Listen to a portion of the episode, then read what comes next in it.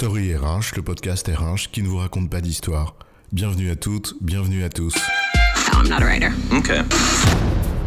Dans cet épisode, nous allons vous parler de données et d'intelligence, sans peut-être sauter le pas entre les deux aussi vite que cela. Les termes sont parfois trompeurs, en effet. Pense par exemple à l'expression business intelligence, la BI. L'intelligence dont il s'agit pourtant, c'est du renseignement, comme dans CIA, Central Intelligence Agency. Et pourtant, insidieusement se développe l'idée que plus on a de données, ou pardon, de data, c'est plus smart, eh bien plus on a de données, plus on est intelligent. Big data, small brain. Le saut de la donnée à l'intelligence est souvent trop vite franchi en effet. Mais si les données ne suffisent pas à rendre intelligent, si les données ne suffisent pas à faire intelligence, qu'en est-il? De quoi parlons-nous vraiment? C'est quoi l'histoire? Mais je te propose que nous partions d'un exemple simple. Ce matin, quand je me suis levé, il faisait 5 degrés. C'est une donnée. Je sais que tous les thermomètres ne donnent pas exactement la même température, c'est tout le sujet de la mesure, mais quand même, les faits sont têtus, comme disait Lénine. 5 degrés, dehors, c'est une donnée brute, c'est un fait. On peut au moins s'accorder là-dessus. Tu cites Lénine? Waouh, tu commences à m'inquiéter. S'il fait 5 degrés dehors, alors je te dis qu'il fait froid. La donnée n'est déjà plus brute, ni factuelle. Elle est mise dans un contexte, elle est interprétée. Et cette contextualisation nous informe. La donnée est alors devenue information. On voit déjà apparaître ici toute la subjectivité qui est liée à cette contextualisation. Pour certaines personnes, peut-être que lorsqu'il fait 5 degrés, il ne fait pas froid. Mais si tu me donnes l'information qu'il fait froid, alors je me dis que je peux attraper du mal. Là, l'information est passée au crible de l'expérience du sujet. C'est alors une connaissance. C'est une information qui a été comprise, assimilée par le sujet. On en distingue d'ailleurs deux formes. La connaissance explicite, qu'on peut formaliser, donc facilement transmettre, et la connaissance tacite, plus difficile à formaliser, donc plus difficile à transmettre. Et si tu sais que tu risques d'attraper froid, alors tu mets un pull. Ça, c'est l'intelligence. Se comporter intelligemment au regard de la situation.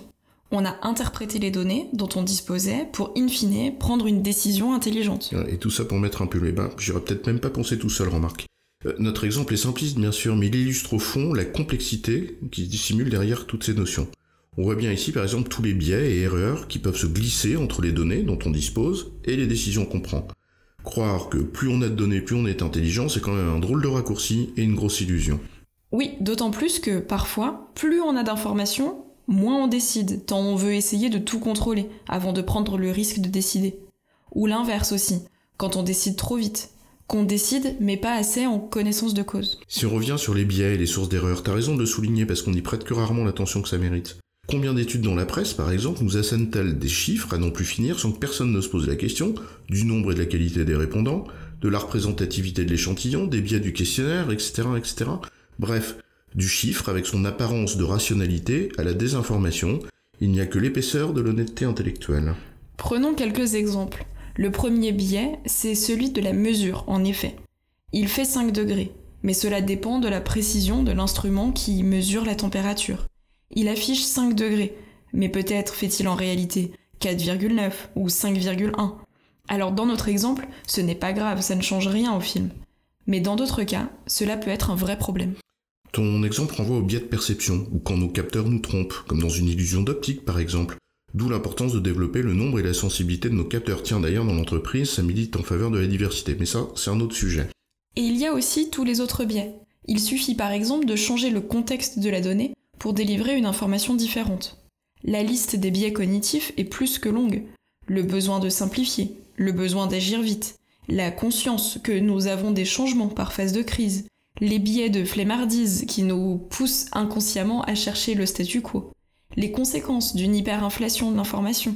Bref, la liste est impressionnante. Et tout ça, c'est sans compter sur le charme trompeur des statistiques. Le paradoxe de Simpson en est un excellent exemple où il suffit de changer la répartition de groupes qu'on analyse pour arriver à des conclusions diamétralement opposées, ou tout simplement l'interprétation hâtive de corrélation en relation de cause à effet. Combien de fois faudra-t-il le rappeler que si la pluie tombe à chaque fois qu'on sort de chez soi, ça veut pas dire qu'on est la cause de la pluie? Bref, on voit ici l'importance d'une culture statistique, mais ça, là encore, c'est un autre sujet. En résumé, les données correspondent à des faits bruts. Une fois contextualisées, ces données délivrent une information qui, lorsqu'elle est comprise, devient connaissance. Une connaissance sur laquelle on s'appuie pour prendre des décisions intelligentes. Des données à l'intelligence, le chemin à parcourir est donc long et semé d'embûches. Des biais cognitifs au manque de courage ou d'honnêteté. J'ai bon, chef? Oui, tu as bon, mais on ne va pas en faire toute une histoire.